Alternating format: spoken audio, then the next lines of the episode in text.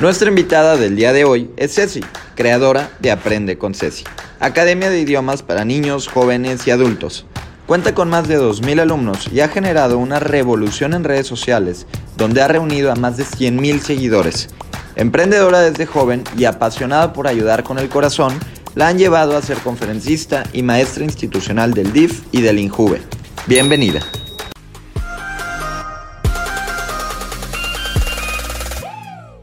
Emprendedoras y emprendedores, bienvenidos a su podcast de 0 a 100.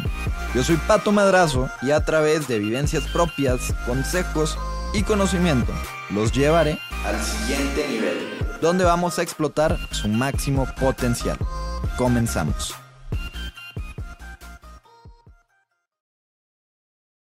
Emprendedoras y emprendedores, bienvenidas y bienvenidos a la segunda temporada de nuestro podcast de 0 a 100, donde ya saben que tenemos a invitados súper especiales, pero hoy sobre todo a la persona más especial en mi vida. Hoy nos acompaña Ceci de Aprende con Ceci para poder explicar un poquito de su historia y de cómo es que ha llegado de 0 a 100. Bienvenida, Prin. Hola, ¿cómo están? gracias por invitarme y pues estoy segura que les va a gustar muchísimo pues esta nueva temporada que Pato tiene preparado para ustedes porque va a estar, wow, me ha platicado poquito, no puedo decir nada, pero sé que ustedes de verdad van a aprender bastante. más bien tienes que decir todo. Todo. Todo. Todo. justamente a diferencia de la temporada anterior, para los que la escucharon vamos a estar mucho más concentrados en esos puntos específicos que han llevado a las personas a ser quienes son hoy en día. Así que, Prin, antes de arrancar con toda esa carnita, te quiero preguntar, ¿quién eres? Y que te presentes ante la cámara.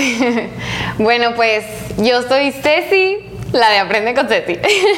Soy estudiante, tengo 22 años ya y estoy a punto de graduarme. Y pues a pesar de que yo estudio la carrera de mercadotecnia, em, yo decidí y mi hobby y mi trabajo y mi vida entera es ser maestra. Decidí irme por ese caminito y pues ya llevo más de dos años y medio casi siendo maestra, emprendiendo y pues también estando copado. bueno, con él tengo ya cinco años. ¿Cómo estamos? Buenísimo, guapa. Oye, no, no, no, buenísimo. Yo creo que aquí es más que eh, digna de reconocer la historia eh, y todo el recorrido que has tenido a lo largo de estos años, cómo has ido creciendo, cómo nos hemos visto crecer. Pero a fin de cuentas, hoy no venimos a hablar de nosotros. Sí, eso. eso. ya será para algún otro contenido. Hoy venimos a hablar de ti y quiero que nos enfoquemos en ti, en tu historia. y justamente entendiendo cómo es que has pasado esos momentos duros, eh, cómo has tocado fondo y cómo has crecido a partir de ello. Entonces, todo parte de, eres maestra, ¿por qué decides ser maestra cuando estudias una cosa completamente diferente? Ya sé, ni yo sé. No, no es cierto. este, pues bueno, eh, un poquito de mi historia.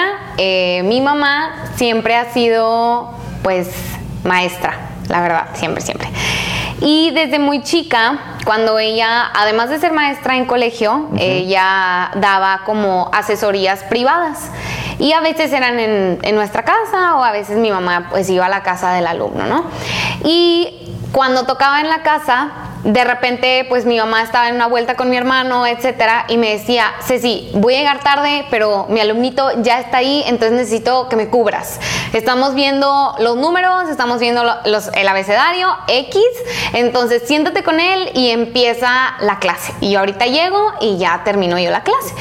Y yo tenía, para ese entonces me tocaba ser maestra suplente con mi mamá ah, desde los, yo creo que 14, 15 años, o sea, chica.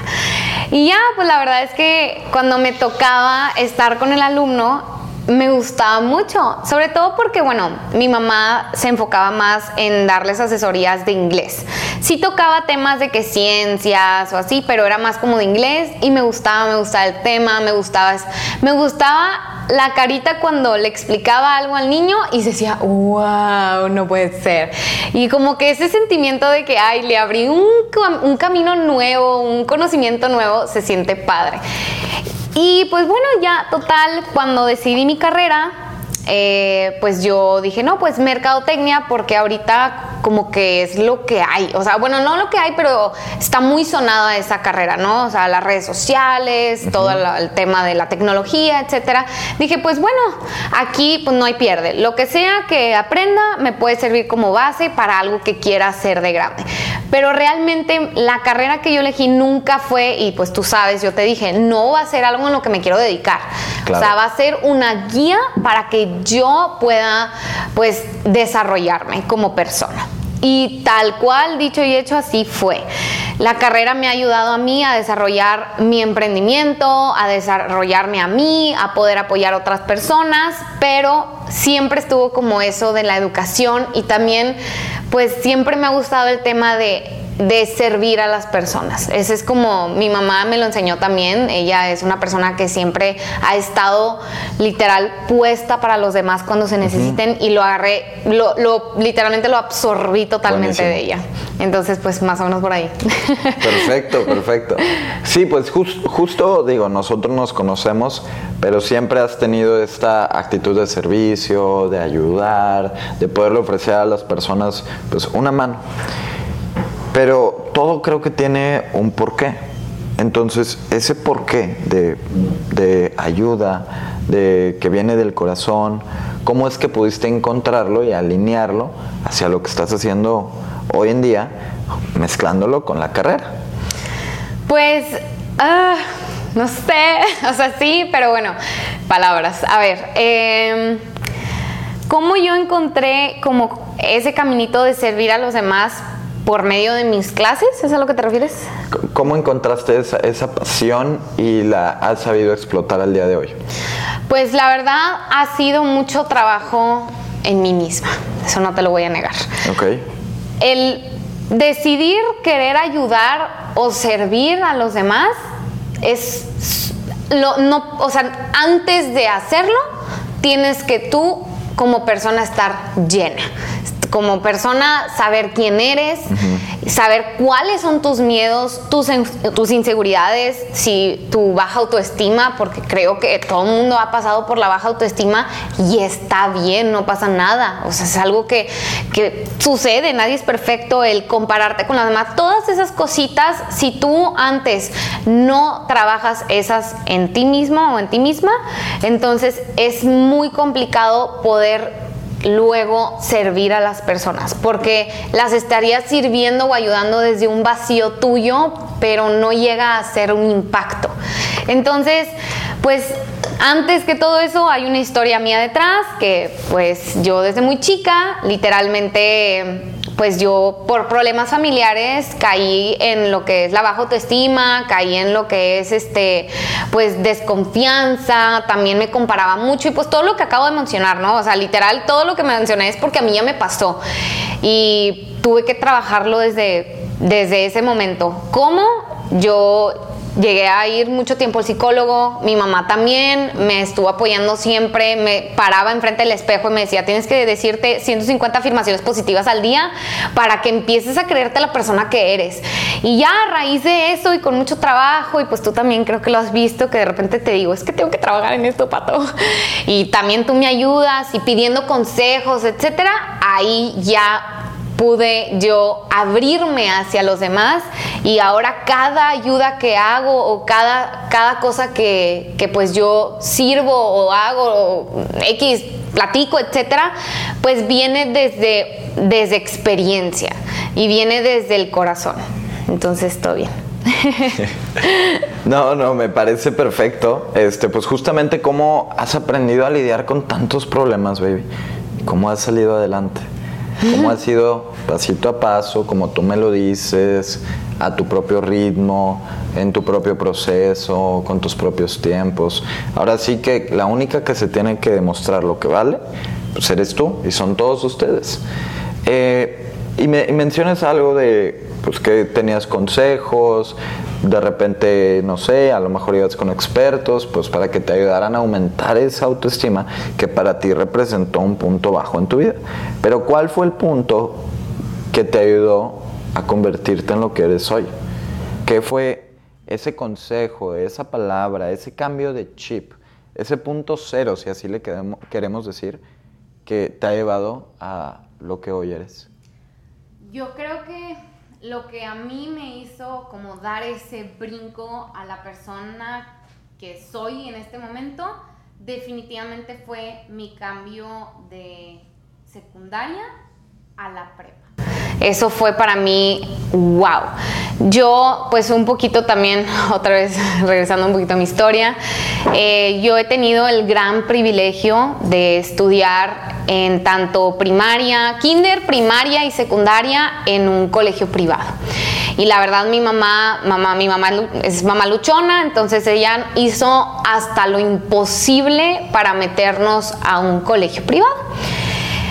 Luego, ya en secundaria, cuando me toca eh, presentar todos los exámenes para la prepa, bueno, los que son de aquí de Monterrey, aquí hay dos, tres prepas que son privadas y el resto es pública, em, organizada por el gobierno, X.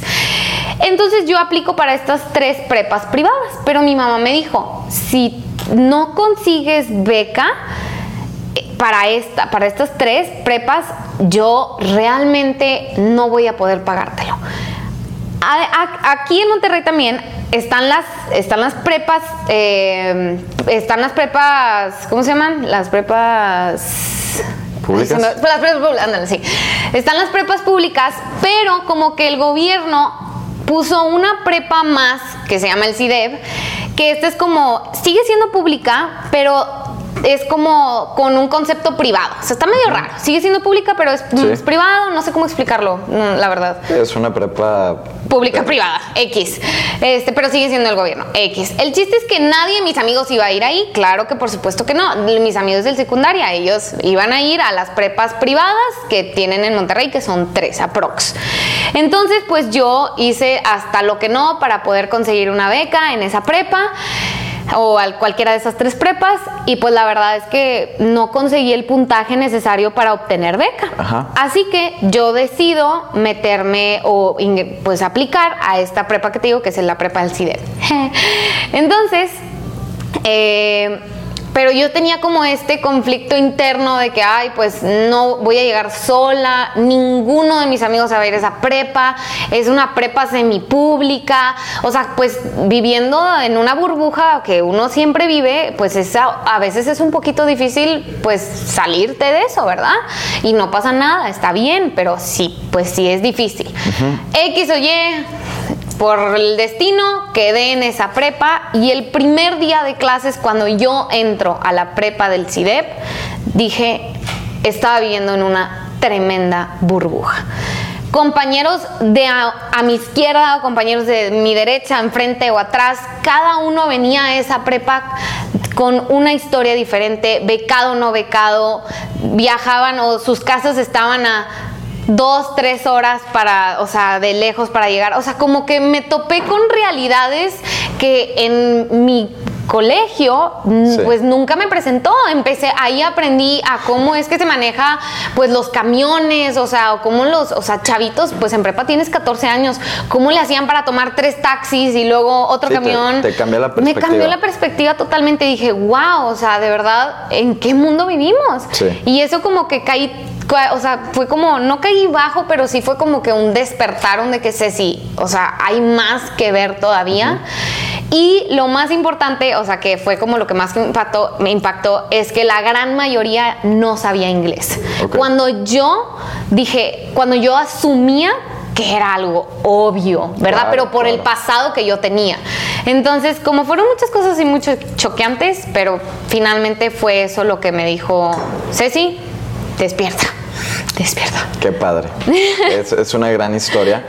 Y, creo que tocaste varios puntos muy importantes. O sea, salir de esa burbuja es salir de tu zona de confort. Prácticamente. Es poder entender que hay diferentes perspectivas, hay diferentes personalidades, hay diferentes realidades, sobre todo diferentes realidades en México, en Monterrey, en cualquier ciudad en la que nos estén viendo, en cualquier país, siempre va a haber diferentes realidades. Y hay que poder entender un poquito más esas realidades para saber qué es lo que queremos en esta vida, qué es lo que vamos a ofrecer. Y ahí es donde tú encuentras un problema, que es las clases de inglés. Y empiezas a darte cuenta que dentro de todo podrías eh, crear un emprendimiento, podrías crear una experiencia donde las personas aprendieran de una forma súper sencilla. ¿Y cuál fue el punto en el que tú tomas la decisión de decir, ok, ya me di cuenta que las personas no saben inglés, no saben idiomas, yo voy a ser la persona que les voy a enseñar? Pues ahí me di cuenta que, o bueno, fue cuando, o me, me pegó así más, cuando entré a la universidad. Para eso me graduó de la prepa, seguimos con nuestra historia. me graduó de la prepa. Me gustó mucho, la verdad, el plan de estudios y cómo se maneja el tema de pues la Universidad Autónoma de Nuevo León, que sigue siendo también la universidad pública. Y pues yo aplico para la universidad ahí, o sea, igual, ¿verdad? Quedo y pues yo estudio en, en, pues, en esta universidad. Entonces, este, me di cuenta todavía más porque en prepa había como varios programas, entonces estaba que si el bachillerato, donde ya sabían más inglés, había otros que pues estaban becados, X, pero en, en facultados, en la universidad, ninguna de mis clases es en inglés. Sí. Y luego, cuando yo estaba presente en las clases, o sea, con los maestros, etcétera, y estábamos viendo, yo estudio, pues ya lo dije, mercadotecnia, hay un chorro de términos en inglés, empezando que pues marketing y pues muchas siglas y muchas empresas, o sea, son como en inglés. Y cuando mis compañeros pasaban al frente a exponer, palabras así como nosotros que también asumimos que todo mundo sabe decir esta palabra X, Starbucks o Google o X totalmente erróneo, o no erróneo, pero simplemente pues mal pronunciado. mal pronunciado, exactamente. Yo digo, wow. Y también viendo la situación en la que ellos me platicaban, de si yo me tardo horas para llegar a la universidad, o sea, X situaciones económicas, pues yo sé que no estaban en, en las mejores condiciones para pagar un super programa de inglés hiper caro. Y yo, pues con la verdad mi carrera no me demanda mucho tiempo, pues dije, me voy a tomar el tiempo de apoyarles a mis compañeros de la universidad a que simplemente no pasen este tipo de cositas porque hasta yo me acuerdo que se ponen un poco incómodos cuando llega la palabra en inglés. Entonces ahorita estamos en, carrera, pero ¿qué pasa si están exponiendo en una empresa súper claro, pues, claro. ajá, fifi, pues quién sabe, ¿verdad? Entonces ahí mismo dije, ¿sabes qué? Esto va a cambiar. Lo que hice es que hice un póster y fui repartiéndolo con mis compañeros de la universidad y les dije clases a 50 pesos la hora. Tuve tres, cuatro alumnitos, nos juntábamos en la, ahí de que una hora antes de la clase, yo tenía ahí a mi saloncito en las mesitas y les imprimía un chorro de actividades. Vamos a empezar a ver el verb to be, el no sé qué y así. Y como mi mamá siempre ha sido maestra de inglés, la verdad es que nunca se me dificultó de que llevar material, porque pues ya lo tenía todos los libros.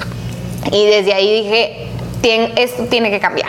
Buenísimo. Y pues de ahí fue. De, ahí, empezó el negocio. Ahí empezó. Ahí empezó el negocio, que es un proyecto increíble que yo he visto cómo tienes más de 2, 3 mil alumnos, que has impactado vidas, que creo que es lo más, lo más jugoso. O sea, lo, lo de más reconocimiento, lo de más admiración, es eso. Es justamente ver cómo unas clases que antes tú dabas por hechas, en realidad a otras personas les estás cambiando la vida y tú estás siendo tal vez ese punto cero, pues para que logren cualquier sueño que se hayan propuesto en esta vida. Y hablando de sueños, a mí me gustaría decirte, Prin, ¿cuál es ese sueño? Bueno, llorar, disculpe. Este, pues yo siempre he sido una persona que me ha gustado mucho compartir mis conocimientos. Es como mi lema, ¿no? Y mi sueño es, pues, crear como, bueno, ya está en proceso, pero que las personas que se rodeen de mí puedan obtener y puedan, o sea, o sea puedan, sí, puedan aprender, pues, en mil cosas, sin que el tema económico sea una barrera, sin que este, la flojera sea una barrera, sin que la obligación sea una flojera. O sea, que, que las personas que sean de que yo eh, decido estar en la academia de Aprende con Ceci o en el centro de Aprende con Ceci o lo que sea que sea más grande Aprende con Ceci, que sea, o sea, que, que puedan recibir o pues, pues sí, de que descubrir talentos y todo, pero, pero sí, ese es mi objetivo, que compartir yo extremadamente todo lo que yo esté aprendiendo con las personas ampliamente, porque creo que todo el mundo tiene el derecho de siempre estar en constante aprendizaje, Muy bien. pero pues por X o Y razón y más por el tema económico, no se puede y no me gustaría que sueños de miles de jóvenes y de miles de niños y de miles de adultos, porque a veces damos por hecho que el adulto pues ya no tiene sueños, pero sigue siendo una persona viviente, este, no, no pueda conseguir eso que está buscando, me puede partir el corazón. Claro, claro, justamente creo que el tema económico es algo importante a tocar, creo que es una base eh, muy fundamental del proyecto que traes y de la razón de tu éxito. En, esos mismos términos de dinero, prácticamente, ¿tú qué le recomendarías a las personas eh, o cómo le has hecho tú para poder salir adelante en el tema económico sin tener dinero para poder salir adelante? ¿Me doy a entender? O sea, como que ah, emprendan o algo así. ¿Cómo, ¿Cómo, le hiciste para empezar a generar ingresos y que el tema económico pase a un tema secundario. O sea, que no estuvieras dependiendo del dinero para lograr tus sueños y objetivos. Ah, pues bueno, yo yo empecé con mis clases de aportación voluntaria. este, yo empecé, bueno, pues de hecho empecé y sigo teniendo mm, mis clases de inglés, tanto de inglés, de francés y como que todo. Eh, yo dije, pues que sean aportación voluntaria y que las personas que estén aprendiendo conmigo sean las mismas jueces, sean los mismos jueces. ¿Te gustó la clase? Pues aporta, pones tu granito de arena. ¿No te gustó? Pues o te retiras o pues con permiso bye bye, ¿sabes? Pero entonces tú consideras que el punto en el que tú eh, financieramente empezaste a ser un poco más independiente fue cuando empezaste a dar las clases o fue desde antes? Ah, pues desde antes, no, pues más o menos, pero no, real, sí fue con... Porque vienes de, para los que están viendo esto, vienes de trabajar desde los 14. Desde el, no, de los 16. 16, pero ya dabas clases a los 14, a los 15 apoyando a tu mamá, eh, a los 16 empezaste a trabajar. Entonces justamente voy a eso, a cómo tú no te pusiste barreras. ¿Y cómo le hiciste para quitarte esa barrera mental de yo no voy a trabajar sino hasta acabar la carrera? Ok, ya te entendí. Pues la verdad, eso lo aprendí de ti. Pato siempre me ha dicho que tú tienes que siempre ganarle a los demás. Entonces, siempre Pato me dice, no, es que yo tengo que, em, o sea, yo tengo que ganarle a la competencia. O sea, yo no me voy a esperar a que termine la carrera para luego empezar un negocio, para luego porque se me va a ir la vida.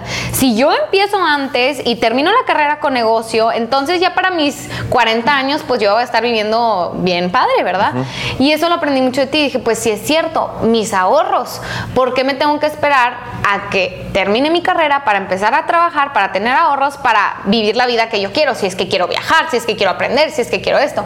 Entonces eso me ayudó mucho como para darme cuenta y me cambiaste el chip para decir, oye, empieza lo antes posible. ¿Tienes tiempo? Empieza con lo que sea. Yo empecé trabajando en un salón de fiestas tú sabes, tú sabes. Y de ahí me pasé a clases y de ahí nuestro emprendimiento y de ahí, pero pues siempre estuvo esta espinita de que sí es cierto. Tienes el tiempo, hazlo como ¿Cómo se, o sea, aprovechalo. Claro. Aprovechalo, no te esperes. ¿Y cuál es esa fórmula secreta que a ti, Ceci, te ha funcionado para aprovechar el tiempo, para aprovechar las circunstancias en las que estás ahorita, para exponenciarlas? Tienes que checar muy bien cuáles son, cuál es tu camino y qué es lo que te gusta hacer. Porque si tú te empapas de cosas aburridas y de cosas que no te brindan felicidad, tu vida, tu vida, o sea, se te va a hacer pesada. Claro. Y no vas a querer hacer ni siquiera un pelo, no quieres, no vas a querer mover nada ni nada. Pero, en cambio, si trabajas, aunque sean dos, tres horas en ese trabajito chiquito que, pero te encanta, lo disfrutas, pues vas. Y estás en una carrera, pues que la verdad te la pasas bien y pues probablemente no sea de que, uh, la super wow, pero estás aprendiendo y te está dando las bases, etcétera, pues check.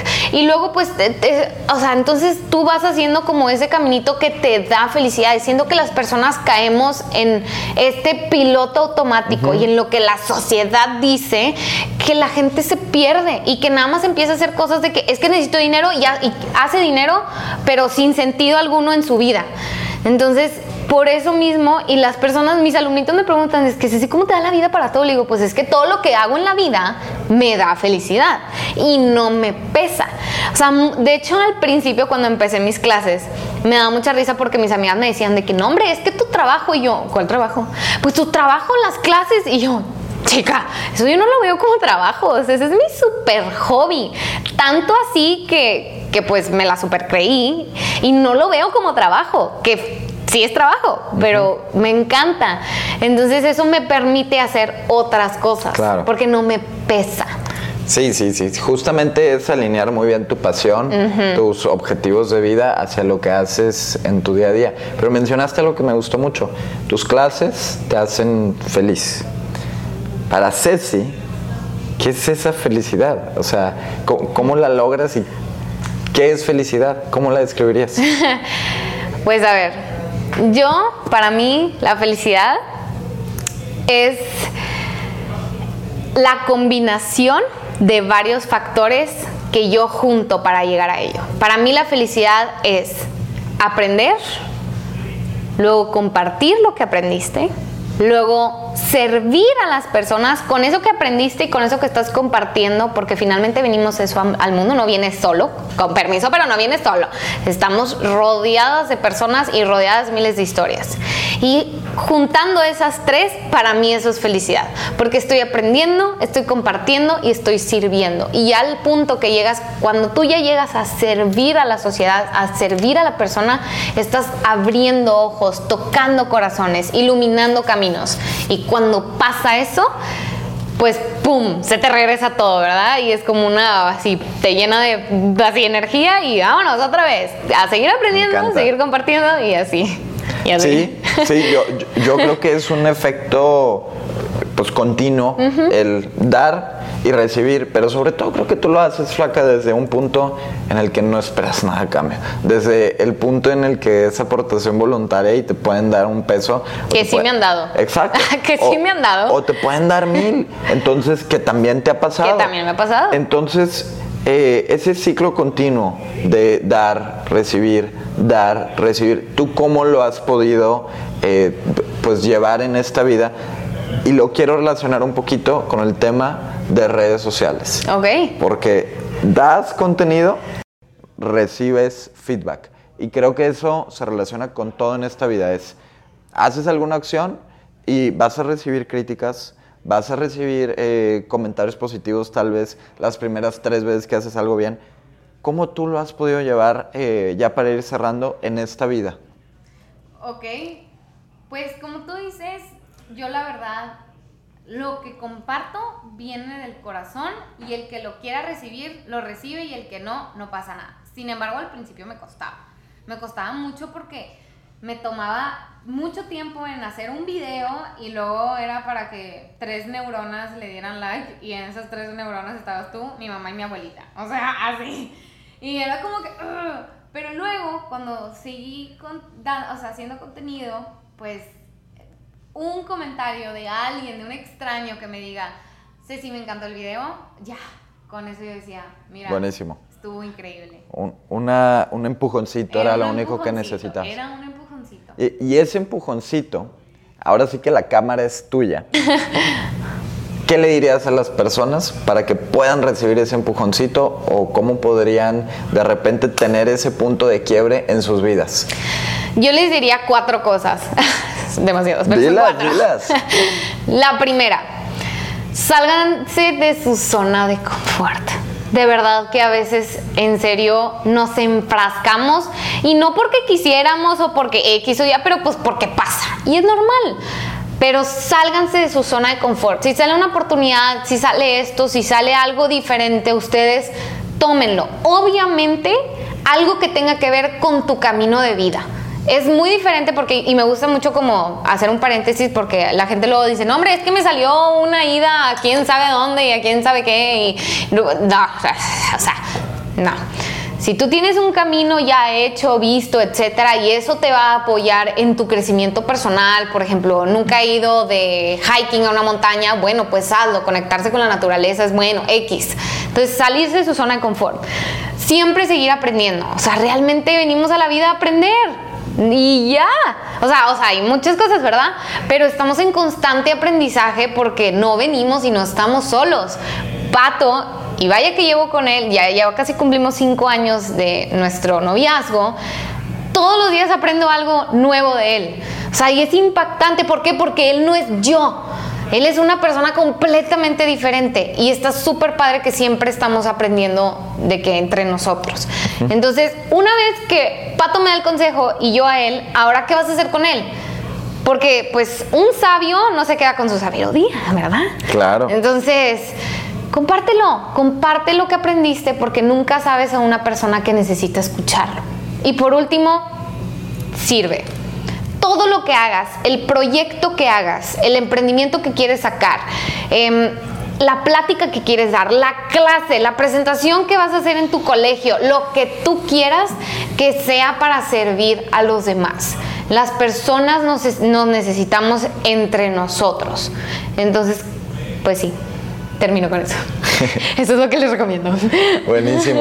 Baby, pues para mí ha sido un gusto tenerte por aquí. El gusto que, es mío. el que nos pudieras explicar un poquito de tu historia, de cómo es que pudiste salir adelante en esos momentos duros, qué es lo que estás buscando en esa vida, qué es ese punto 100 y sobre todo creo que con lo que más, eh, pues ahora sí que me quedo es qué le pudiste decir a toda la audiencia para que lograra ese punto 100, para que lograra ese empujoncito, que como ustedes saben, todos los que están escuchando esto, ese es nuestro objetivo, ayudarlos en esta segunda temporada a que lleguen a su punto 100 desde un punto cero. Así que emprendedoras y emprendedores, muchísimas gracias por este primer episodio y ténganos paciencia que les aseguro que poquito a poco vamos a llevar este podcast al siguiente nivel. Nos vemos, hasta la próxima. Bye.